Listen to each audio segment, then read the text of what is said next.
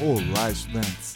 Sou o professor Marco Nunes e este podcast é uma revisão rápida do Nerd Cursos Biologia sobre o tecido muscular estriado esquelético. O tecido muscular estriado esquelético forma os músculos associados ao esqueleto. São formados por fibras musculares cilíndricas, longas e plurinucleadas.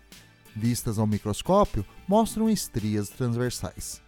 O tecido muscular estriado esquelético é controlado voluntariamente pelo sistema nervoso somático, onde cada fibra é inervada por um neurônio motor somático, que estimula a contração muscular através da ação do neurotransmissor acetilcolina.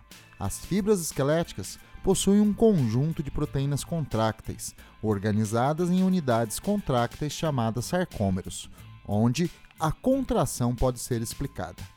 As fibras esqueléticas são de contração rápida, consumindo muita energia, podendo fadigar com certa facilidade, ou seja, perder a capacidade de contração devido à escassez de recursos energéticos. Quando lesada, sua regeneração é muito lenta. Bom, é isso aí. Continue firme nas revisões do Nerd Curso Biologia e bom estudo!